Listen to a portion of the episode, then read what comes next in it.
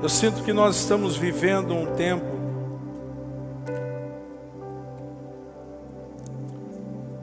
onde não será surpresa a voz profética no meio da igreja. Sabe, queridos, o que move o coração de Jesus para falar com a sua igreja, e acredite você ou não, porque eu tenho convicção no meu espírito de que é o Espírito Santo quem conduz o seu culto. O culto não foi estabelecido por homens. Foi Deus que disse a Moisés: Eu quero que vocês me cultuem dessa forma. E Deus tem toda a liberdade para conduzir este culto, essa reunião, da forma que Ele deseja, creia você ou não. Eu estou nesse altar em obediência ao Senhor. E da forma que o Espírito nos conduzir, nós vamos caminhar, amém? Amém? Então abra sua Bíblia comigo em Efésios no capítulo 2. Efésios 2, a partir do versículo 10. Você que, que, que anota, eu vou citar bastante textos bíblicos, não vou ler todos, por conta do tempo. Mas eu creio que é muito importante para nós fundamentarmos aquilo que Deus trouxe ao nosso coração. Efésios 2:10 diz assim: "Pois somos feitura dele, criados em Cristo Jesus para boas obras, as quais Deus de antemão preparou para que andássemos nela." Diga comigo, eu sou feitura de Deus. Vamos melhorar. Eu sou obra de Deus. Amém? Cadê o sorriso no teu rosto? Está debaixo da máscara.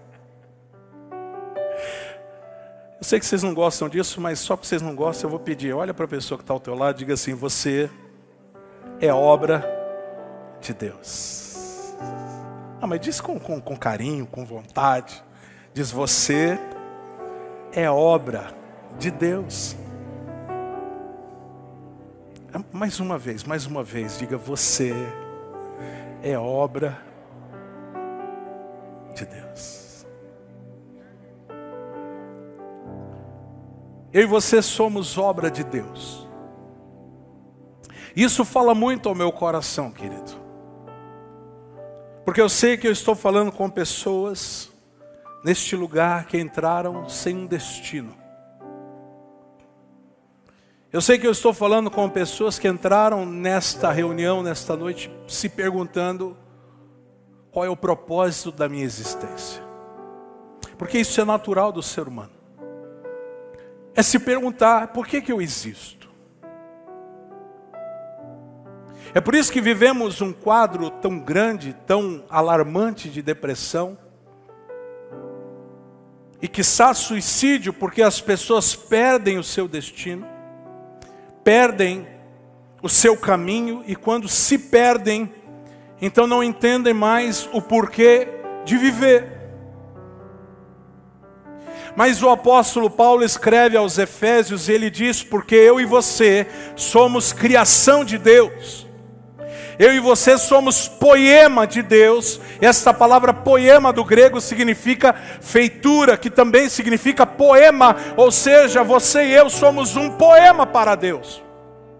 Ah, tem uns dois, três que gostaram dessa notícia aqui.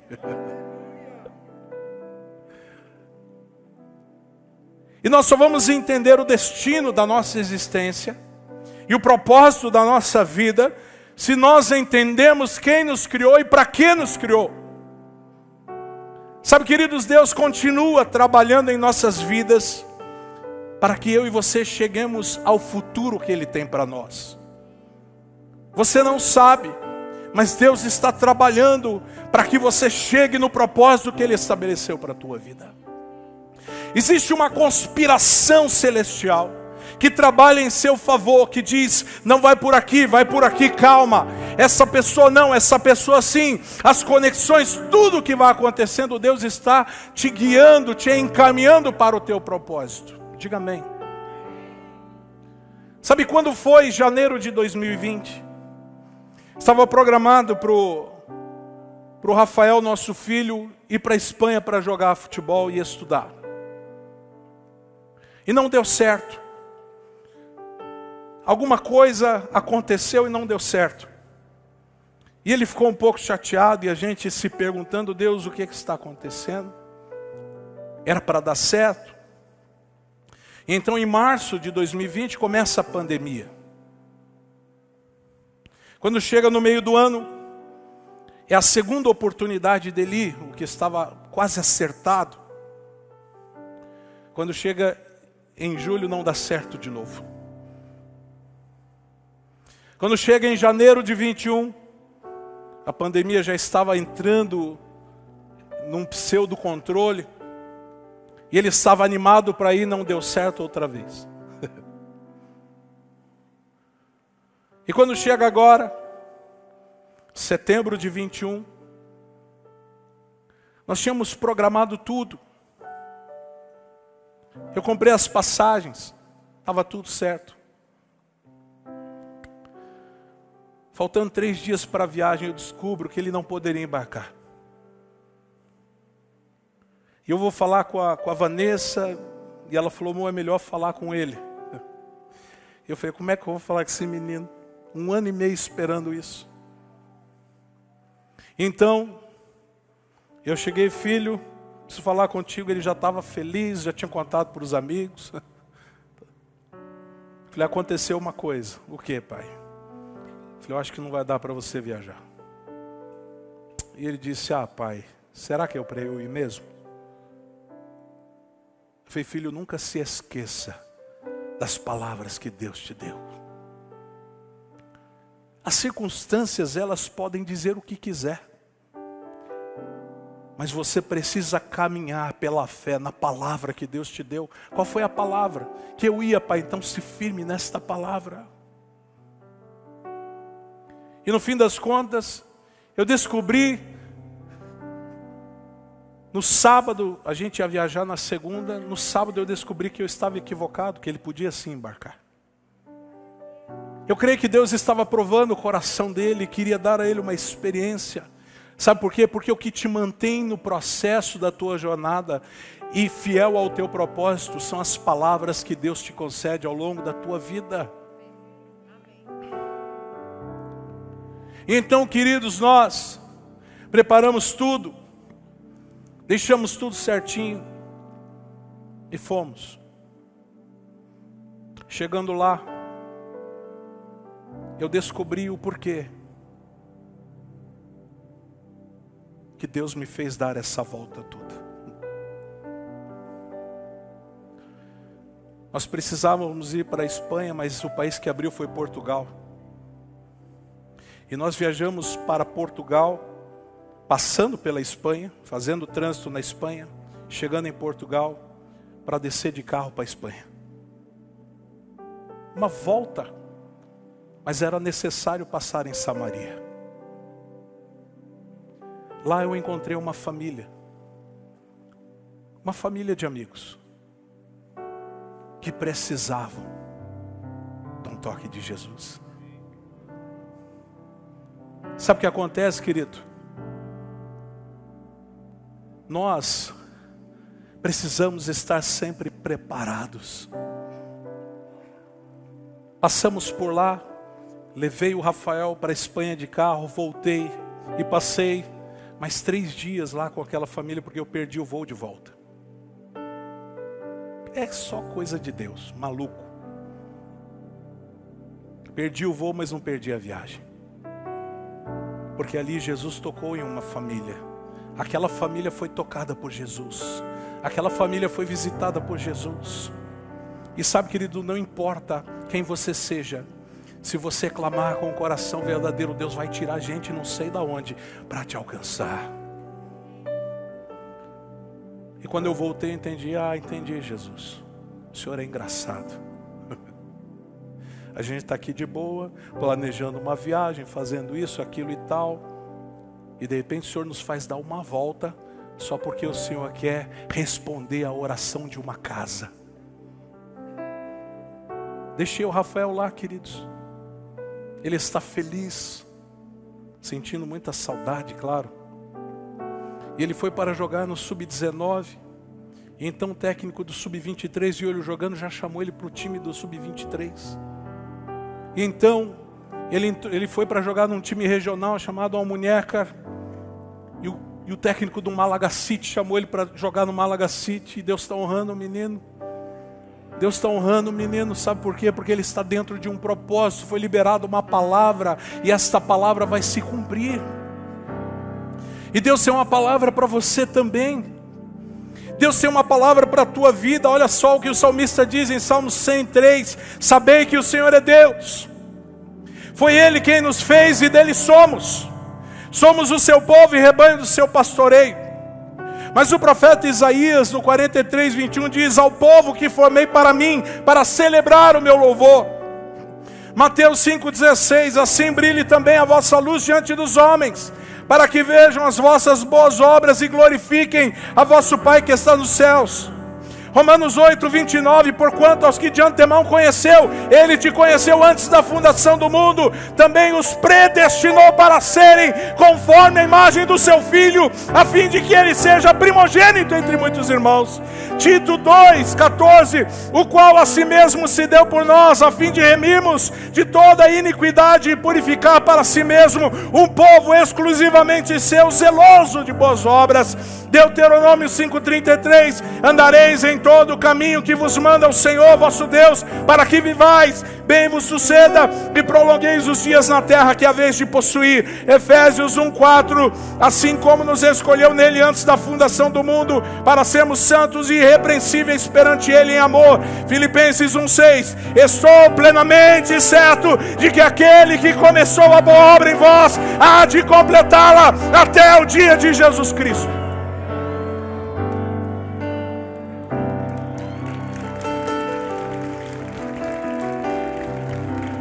Aleluia! E eu poderia ficar a noite inteira lendo textos bíblicos aqui. E você vai entender que você é um poema do Senhor. Você foi predestinado nele desde antes da fundação do mundo para viver os propósitos que ele estabeleceu para a tua vida. Por quê? Porque tudo que Deus faz, ele faz com um propósito. Diga amém. Sabe por que Deus te fez? Porque antes de você existir, o propósito para você já estava pronto. É assim que Deus trabalha. Agora, qual é a nossa responsabilidade? Diga qual, pastor? É descobrir qual é a vontade de Deus para a tua vida. Agora apertou um pouquinho. A tua responsabilidade é descobrir qual é a vontade de Deus para a tua vida. Provérbios 25, 2 diz: A glória de Deus é encobrir as coisas, mas a glória dos reis é esquadrinhá-las. Eu tenho uma notícia para te dar, gente. Há um tesouro do céu dentro de você. Há um tesouro do céu dentro de você, cada um de nós tem um tesouro dentro de nós. Pensa comigo.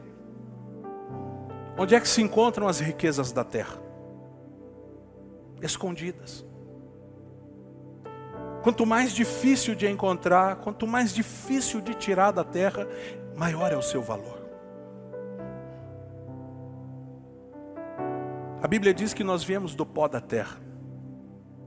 Mas Deus decidiu depositar a sua glória em nós. Deus decidiu colocar dentro de você uma riqueza, um tesouro, que só você pode descobrir e trazer para fora. As riquezas da terra estão escondidas nela. E Deus trabalha para esconder as coisas. E você vai entender por quê. Porque se a glória de Deus é esconder as coisas, e a glória dos reis é encontrar lá. Eu quero que você saiba disso, que nós somos, fomos feitos em Cristo, reis e sacerdotes, um reino de sacerdotes, para ter autoridade para encontrar o tesouro que há dentro de nós. Mas por que é que Deus escondeu dentro de nós a sua glória? Olha só o que diz 1 Coríntios 2, 6 a 10. Entretanto, expomos sabedoria entre os experimentados.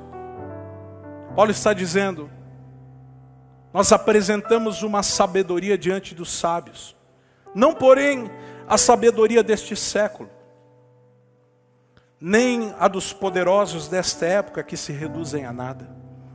Paulo não está falando de uma sabedoria humana, de uma sabedoria conquistada em leitura de livros, ou adquirido na escola. Paulo está dizendo: nós apresentamos essa sabedoria diante dos homens, e eles não puderam entender, não puderam compreender. Mas falamos a sabedoria de Deus em mistério, outrora oculta, a qual Deus pré-ordenou desde a eternidade para a nossa glória.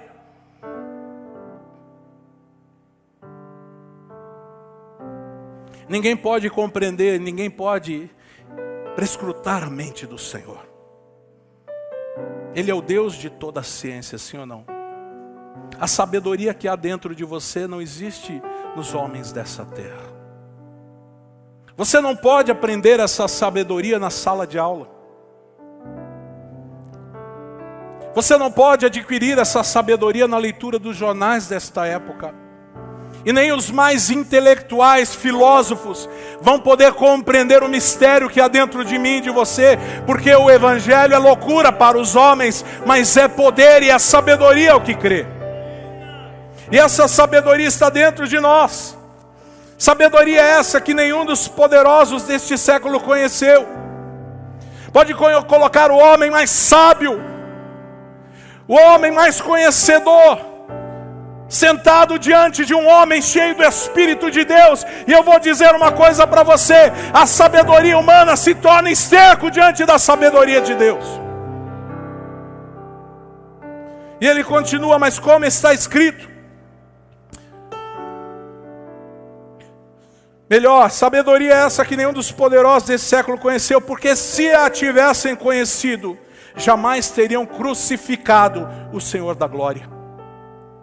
Mas como está escrito: nem olhos viram, nem ouvidos ouviram, e nem jamais penetrou em coração humano que Deus tem preparado para aqueles que o amam. Mas Deus, Deus não o revelou pelo Espírito, Deus te revelou pelo Espírito a riqueza que há dentro de você. Percebe que há coisas que você crê, mas não sabe explicar? Sim ou não? As pessoas fazem umas perguntas, tentando encontrar razão naquilo que é o mistério de Deus.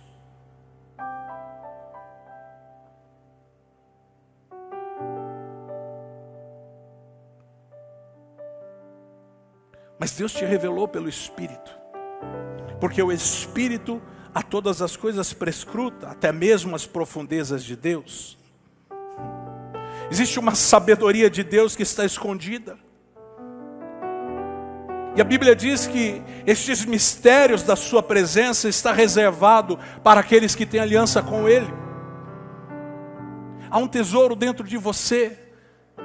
E você pode viver a sua vida sem entender aquilo que está em você, ou pode nesta noite trazer para fora a realidade da tua existência. Ele continua dizendo: esses segredos são a glória. Esses segredos, na verdade, contêm a glória da sua vida. São coisas maiores do que você imaginou, querido. Isso tem a ver com as coisas que Deus já preparou para nós. Por que, que é assim, pastor? Porque Deus começa pelo fim. Deus vê o fim antes do começo. Deus não precisa passar pelas etapas que nós passamos. Ele já te enxergou num lugar de glória. Ele já te viu restaurado. Ele já viu sua família restaurada. Ele já te viu curado. Ele já, já viu seu marido, sua esposa convertidos. Ele já viu tudo isso. Porque Deus sempre começa pelo propósito. Deus não faz nada nas nossas vidas que não tenham a ver com o propósito. Ah, querido, assim, a gente precisa entender isso. Antes de criar o homem, Deus faz o ambiente, o jardim. É assim que Deus funciona, porque Ele é o Alfa e o Ômega. Ele é o começo, Ele é o fim. Deus vê o fim desde o começo. E por isso Paulo escreve que nenhum olho viu, nenhum ouvido ouviu, e nem saiu do coração do homem. Foi Deus quem preparou para você. Deus quem preparou para você. Por isso eu e você precisamos começar a sonhar com o nosso futuro. Você precisa sonhar com o seu futuro.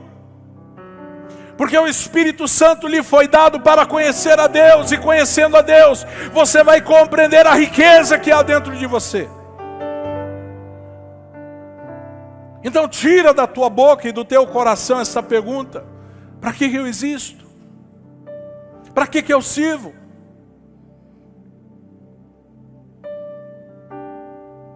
Se Deus te fez por um propósito, querido, e para um propósito, é tempo de nós começarmos a viver. É tempo de acordar, igreja. Sabe? Estava vendo um vídeo, alguém me mostrou, não lembro quem, de um padre. Hã? Hã? O Johnny? Foi o Marco. Marco ou Johnny? Foi o Marco. Para mim foi o Marco, foi o Marco. E o padre ele estava lendo um texto que foi dado na, na escola para as crianças do ensino fundamental. Eu queria até pôr esse vídeo aqui, mas é muito chocante. Falando sobre o poliamor. Quem já ouviu sobre isso? Que você pode ser o que você quiser. Que você pode amar duas pessoas ao mesmo tempo. Que você pode participar de um triângulo. Que você pode gostar de mulher ou de homem, não importa. E Satanás não está preocupado se o teu filho é criança. Porque o que ele quer é destruir, ele quer matar, ele quer roubar roubar a identidade do povo de Deus. E me perdoem a minha franqueza, mas a igreja está acovardada, quieta, calada no seu canto, fingindo-se de, de, de algo que ama todo mundo. Não, não foi para isso que Jesus o chamou. A última barreira, a última barreira contra os males de Satanás na terra chama-se igreja. E se você e eu não manifestamos o nosso propósito, não manifestamos aquilo que o Senhor tem nos concedido, então as trevas vão triunfar sobre nós. E você que está sentado bonitinho neste banco, amanhã não vai poder mais.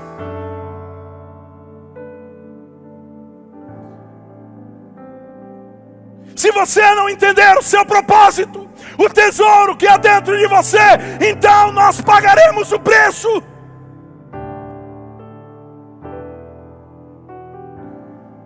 Um dos ministros do STF, agora, essa última semana,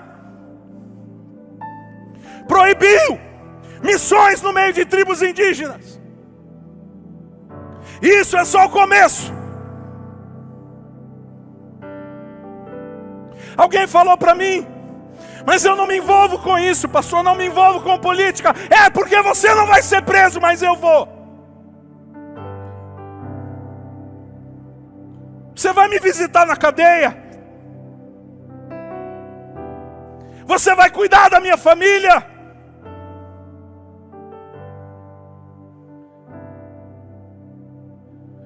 Nós fomos feitos com o propósito de governar sobre a terra, mas nós fechamos os olhos e dizemos assim: política e religião não se discute, se discute.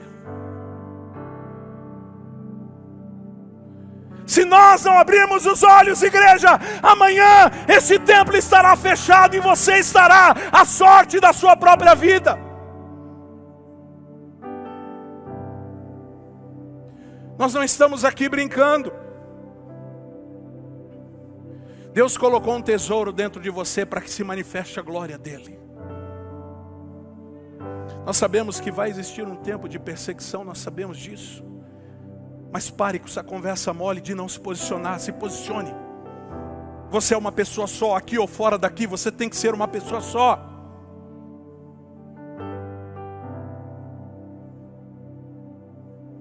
Pessoas brincando. Sabe o que diz a palavra de Deus? Quando você ver obras infrutíferas das trevas, denuncia-as. E se você ficar quieto, você é conivente com elas. Sabe por quê? Porque você está ignorando o que Deus depositou dentro da sua vida.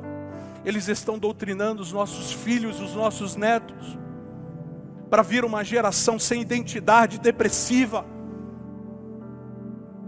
Você já percebeu que essa geração é a geração que tem tudo, mas não tem nada? É a geração que tem acesso à informação, tem acesso à condução, tem acesso à tecnologia, mas é a geração depressiva, uma geração suicida, uma geração triste, mimizenta. Aí eu faço uma pergunta: onde estão as escolas de ensino bíblico? Porque a igreja deixou de ter escola bíblica. Porque isso é muito pesado para as crianças.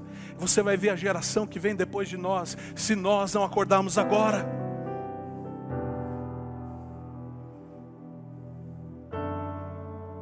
É como, como muitos pais, muitos pais. Chega um pastor, estou desesperado, porque porque meu filho diz que gosta de menino. É, porque nós fechamos a nossa boca, porque nós fechamos os nossos olhos, porque nós não nos posicionamos, porque nós não descobrimos ainda o tesouro que há dentro de nós. As pessoas precisam de salvação, as pessoas precisam da luz de Cristo. Se o sol for insípido, para que, que ele serve? Se a luz estiver debaixo da cama, para que, que serve? Você está no mundo para ser luz, você está no mundo para ser sal. Há um tesouro dentro de você, querido.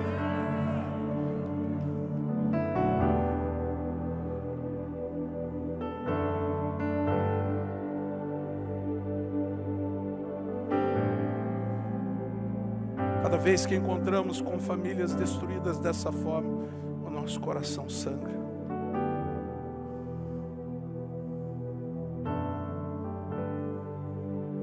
Porque esquecemos de doutrinar os nossos filhos na verdade. Sabe o que diz Êxodo? Encuca, encuca no teu filho a lei do Senhor. E nós negligenciamos negamos a nossa fé. Não, tudo bem, não tem problema. Tem problema. Tem. Tem porque nós estamos perdendo a nossa identidade e nós estamos perdendo o tesouro que Deus colocou dentro de nós para se manifestar, queridos.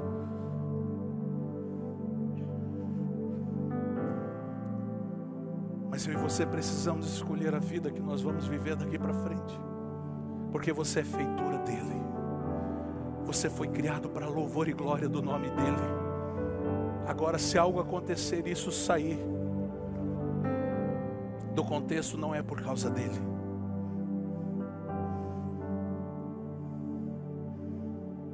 Primeira coisa que eu quero que você saiba: há um tesouro dentro de você. 2 Coríntios 4, 7, 8 diz: Temos, porém, este tesouro em vasos de barro para que a excelência do poder seja de Deus e não em nós. Em tudo somos atribulados, porém não angustiados, perplexos, porém não desanimados. O apóstolo Djalma pregou nesta manhã uma mensagem sobre se apaixonar outra vez.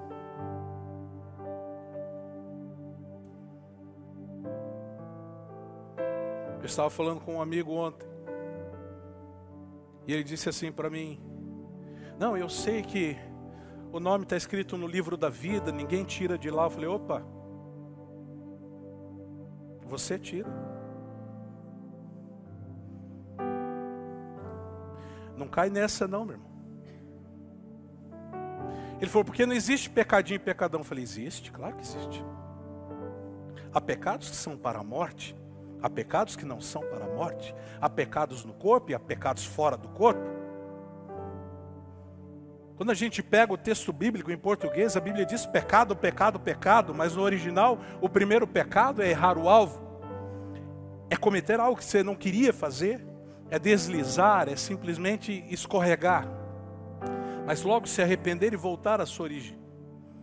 O segundo pecado é transgressão, é aquele pecado que você quer fazer, é aquele pecado que você planeja, e depois se arrepende e fala, Jesus, eu planejei, mas olha só, me desculpa, eu sou mal mesmo. Agora, a iniquidade é quem vive no pecado. E eu vou dizer uma coisa para você, irmão, e para mim também: se nós vivemos na iniquidade, não nos resta mais sacrifício, porque Jesus não vai morrer de novo. Então não se engane, não ache que você vai viver uma vida promíscua uma vida de qualquer jeito, e depois vai chegar lá, todo bonzão, e vai falar, e aí Jesus chega, e ele vai dizer, opa, não conheço você não, irmão. Com muita dor no coração ele vai dizer isso, porque ele ama você.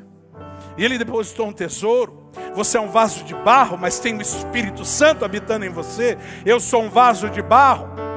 Nós temos esse tesouro no vaso de barro, por quê? Para darmos glória ao nome do Senhor. Para não dizer, ei, isso veio por minha causa, eu sou bom bastante para ser salvo sozinho. Se você ler o texto antes do texto que nós lemos, Paulo está dizendo que pela graça sois salvos. Isso não vem de vós, é dom de Deus para que ninguém se glorie, para que todos saibam que nós somos imperfeitos, limitados, pecadores, é verdade, mas a glória de Deus habita em nós e através disso nós damos glória ao nome de Deus. Sabe, queridos, nós somos pressionados de todos os lados. Nós podemos até cair, mas nós não somos esmagados, porque nós somos um vaso terreno. Nós somos isso.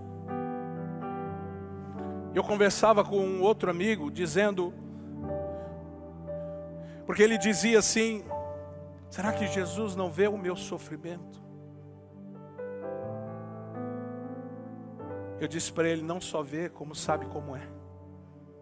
Porque Hebreus diz que nós não temos um sumo sacerdote que não possa se compadecer de nós.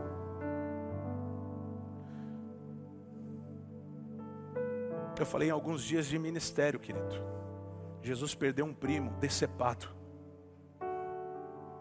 E muito provavelmente, creio eu, pastor Roger, que Jesus foi a presença do Pai. Deixa eu ressuscitar o meu primo. E Deus disse para ele: Não, ele já cumpriu o propósito dele. Então ele passou pela morte, ele foi humilhado, bateram nele, humilharam Jesus, querido, até o nível mais profundo da humilhação.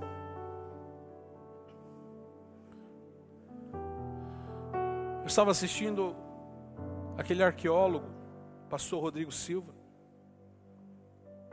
e ele estava dizendo que aquela esponja que deram água para Jesus beber na cruz, era uma esponja usada no banheiro.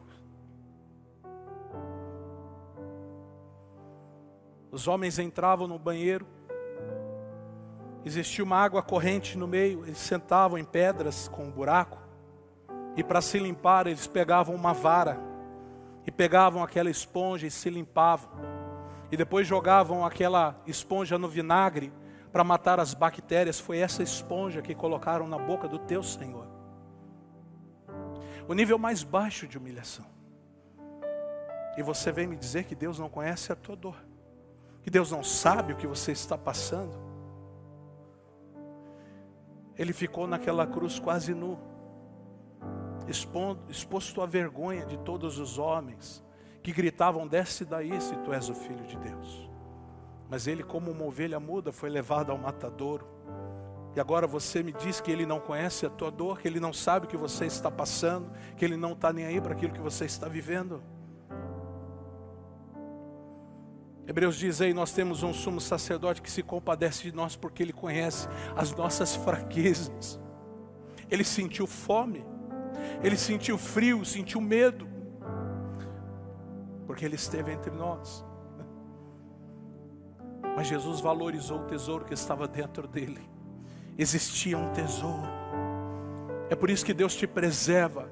É por isso que Deus me preserva para preservar o tesouro que Ele colocou em nós.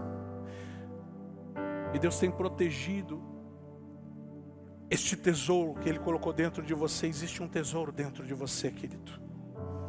A segunda coisa, nós precisamos ser uma igreja profética. Esse nome está muito. Como é que se diz? Desgastado, banalizado. A igreja profética, o que, que é isso? 1 Coríntios 14, 24 diz assim: Porém, se todos profetizarem, quem? Quem? Se todos profetizarem, isso inclui você e a mim. Não é uma coisa só para o pastor, não é uma coisa só para o líder. Não, se todos profetizarem, e entrar algum incrédulo ou indouto, é ele por todos convencido e por todos julgado. Tornam-se-lhes manifestos os segredos do coração. E assim, prostrando-se com a face em terra, adorará a Deus. Diga, adorará a Deus, não a quem profetizou. Testemunhando que Deus está de fato no meio de vós. Então, uma, uma das formas da igreja ser profética é quando o coração do incrédulo ou do indulto é, re, é revelado. Ser uma igreja profética não tem a ver com bagunça, não tem a ver com movimento, tem a ver com resultados, tem a ver com aquilo que Deus está mostrando no coração das pessoas. Por isso nós precisamos ser uma igreja profética, porque nós já entendemos que há um tesouro dentro de nós. Agora esse tesouro precisa se manifestar. Diga, por quê, pastor? Para que Deus seja glorificado. Não tem outro jeito, querido, de Deus ser glorificado, senão através daquilo que Ele depositou em nós, porque a gente não tem nada de bom. Sim ou não? A gente não tem nada de bom, mas quando se manifesta a glória que está em nós, então as pessoas elas são tocadas, são alcançadas. Não são habilidades humanas. É Jesus que se importa com a gente e que revela o seu coração. E quando Ele revela o seu coração, Ele traz cura para você. Ele te faz enxergar além daquilo que você está enxergando até agora. O tesouro que há dentro de nós é para revelar a glória de Deus, porque o pecador ele precisa de uma revelação sobre o amor de Deus. João 1:42 Jesus diz: Agora tu és Pedro, não é mais Simão. O que ele está dizendo é: agora você não é mais uma vara quebrada, a partir de agora você é uma rocha, você é um pedaço de mim. Alguns não compreendem o que Jesus está dizendo. Jesus está dizendo, Pedro, agora você é um pedaço de mim, você é um pedaço desta rocha que é a pedra angular que sou eu. Você não é mais uma vara quebrada, por quê? Porque você teve um encontro comigo. Ei Pedro, eu quero te despertar para o teu, teu propósito. Ei Pedro, eu quero que você saiba que há um bom futuro para você. Ei, quantos Pedros temos aqui nessa noite? Pedros que estão desesperados, tentando entender para que que existem. Hoje eu posso te dizer, você é um pedaço de Cristo. Você é um pedaço dessa rocha você é um pedaço dessa pedra, você não é mais cana quebrada, você não está mais destinado à frustração e à decepção, você está destinado ao propósito eterno de Cristo. É isso que Ele faz, Ele traz sentido à nossa vida. É para isso que o tesouro está dentro de nós para trazer sentido. E assim nos tornamos uma igreja profética. Uma igreja que consegue ver o que ninguém vê. Sabe por quê, querido? Porque Jesus pode ver dentro de nós. Eu sei que é uma mensagem difícil de compreender. Mas é também uma chave espiritual para as nossas vidas. Sabe o que acontece? A igreja precisa ver o que ninguém vê.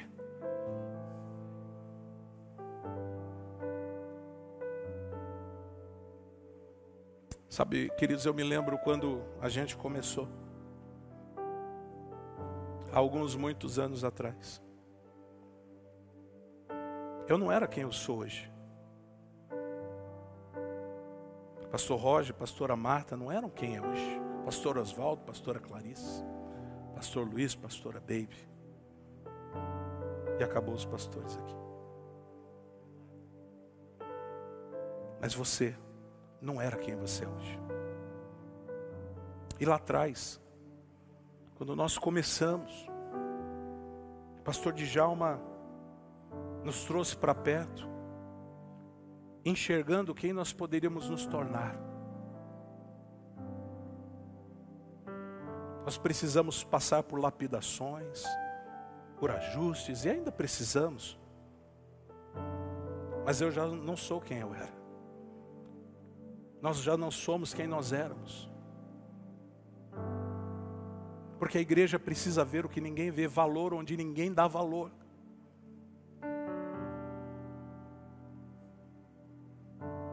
Jesus viu naquela mulher samaritana um grande potencial. Ninguém tinha visto. Jesus vê Natanael debaixo da árvore e traz sentido para Natanael. Jesus está te vendo nesta noite, está te enxergando lá na frente. Você não é isso que você está vivendo agora. Pode ser uma fase, pode ser um momento, pode ser algo que está acontecendo, mas sabe, queridos, ele enxerga o tesouro que depositou em você, é assim que os olhos de Jesus te veem. E a igreja profética, ela precisa enxergar o que há dentro das pessoas.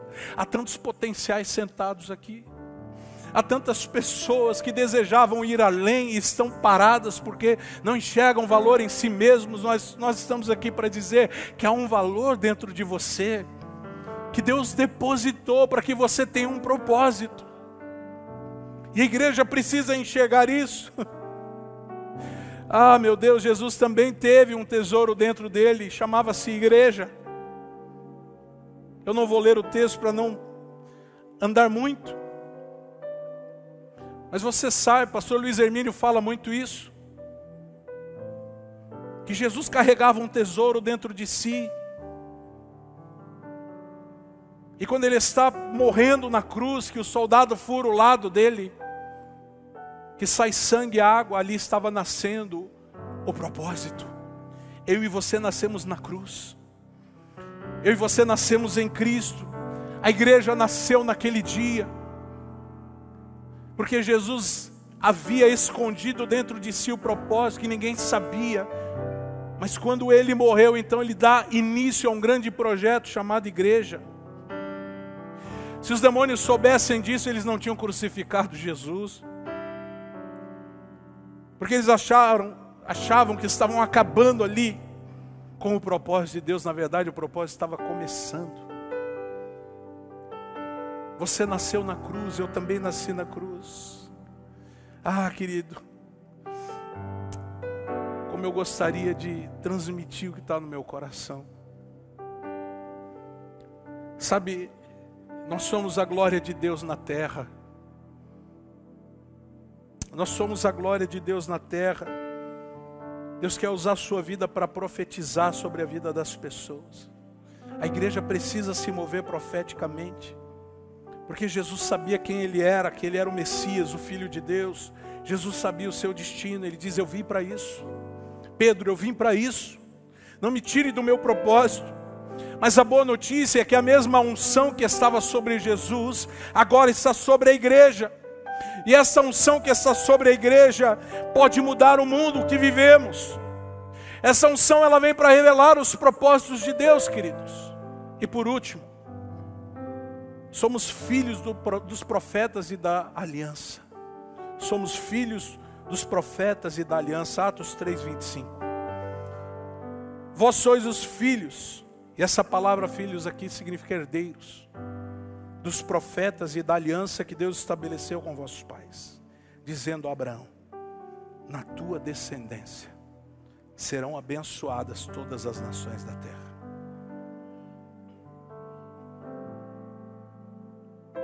Nós somos filhos dos profetas. Os homens que vieram antes de nós pagaram um preço muito alto.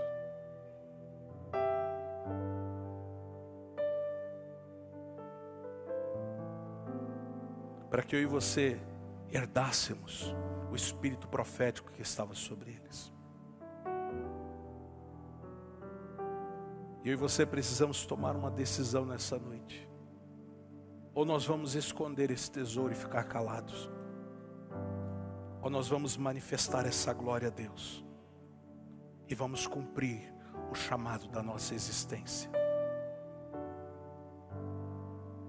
Por isso eu insisti tanto no Jesus, eis-me aqui. Porque você pode decidir nesta noite dizer sim ao chamado.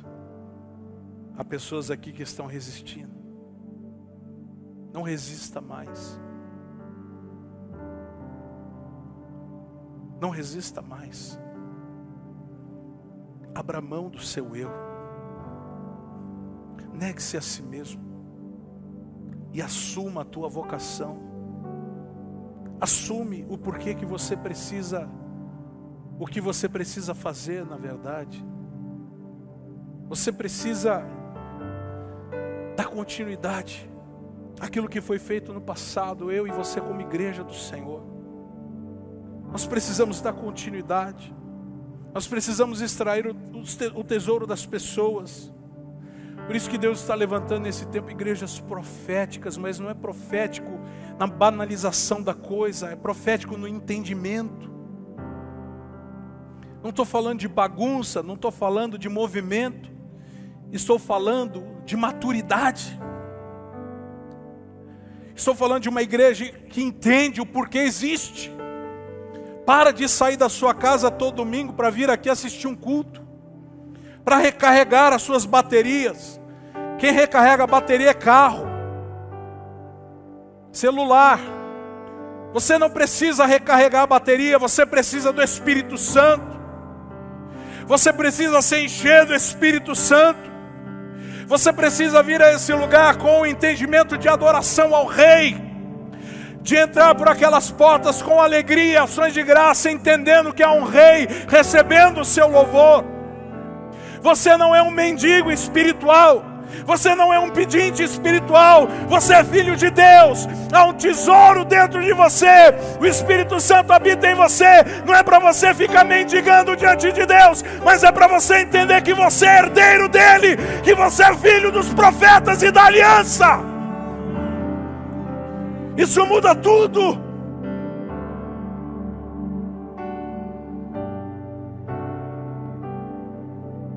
Deus não te chamou para viver de domingo a domingo.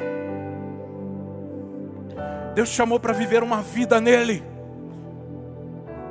Uma vida, uma vida nele, amanhã, depois de amanhã, e depois, e depois, e depois.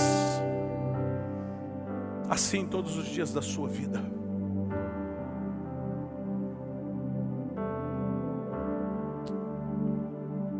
Difícil pregar essa mensagem, pastor Roger. Mas eu não vou desobedecer ao Espírito. Eu estou aqui debaixo da autoridade do Espírito Santo para te dizer isso. É hora de se posicionar, igreja. Vamos ficar em pé.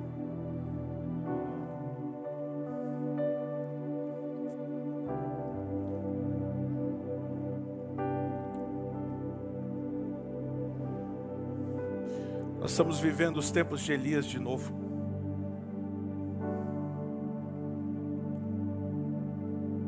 Mas Deus está levantando profetas que vão destronar o espírito de Jezabel.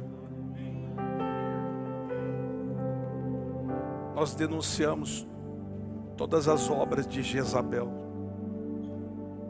Esse espírito que cala os profetas. Esse espírito que mata os profetas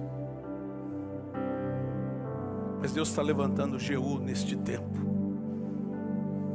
Porque Jeú é aquele que para diante de Jezabel e diz: Tão certo como vive o Senhor, tão certo como vive o Senhor, você não prevalecerá.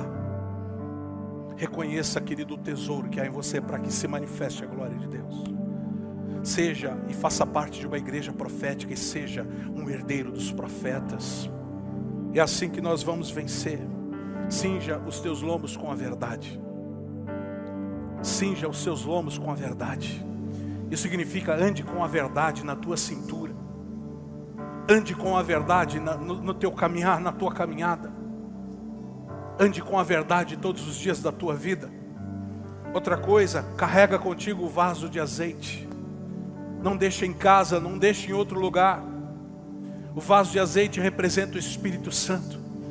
Caminhe atento, Espírito Santo, o que o Senhor está fazendo agora? O que, que o Senhor precisa de mim? Espírito Santo, eu estou aqui. Espírito Santo, há alguém que o Senhor quer se revelar. Espírito Santo, usa a minha vida. Seja ousado, querido, seja ousado. Ah, meu Deus, é tempo dos milagres acontecerem. É tempo do Espírito profético ser liberado dentro da igreja. Se há um incômodo no teu espírito, uma palavra para ser liberada, seja ousado. Seja ousado. Porque o espírito de Jezabel não vai calar os profetas não vai calar a igreja profética que anuncia a vinda do seu Senhor, que anuncia a volta de Cristo. Nós vamos proclamar que Ele continua o mesmo, que Ele é o mesmo ontem, hoje e sempre será, e que Ele voltará para buscar a sua igreja, e espírito nenhum das trevas irá nos calar. Nós vamos liberar a voz de Deus neste lugar, nós vamos ecoar a voz dos céus através oh, das nossas vidas, em nome de Jesus. Thank you.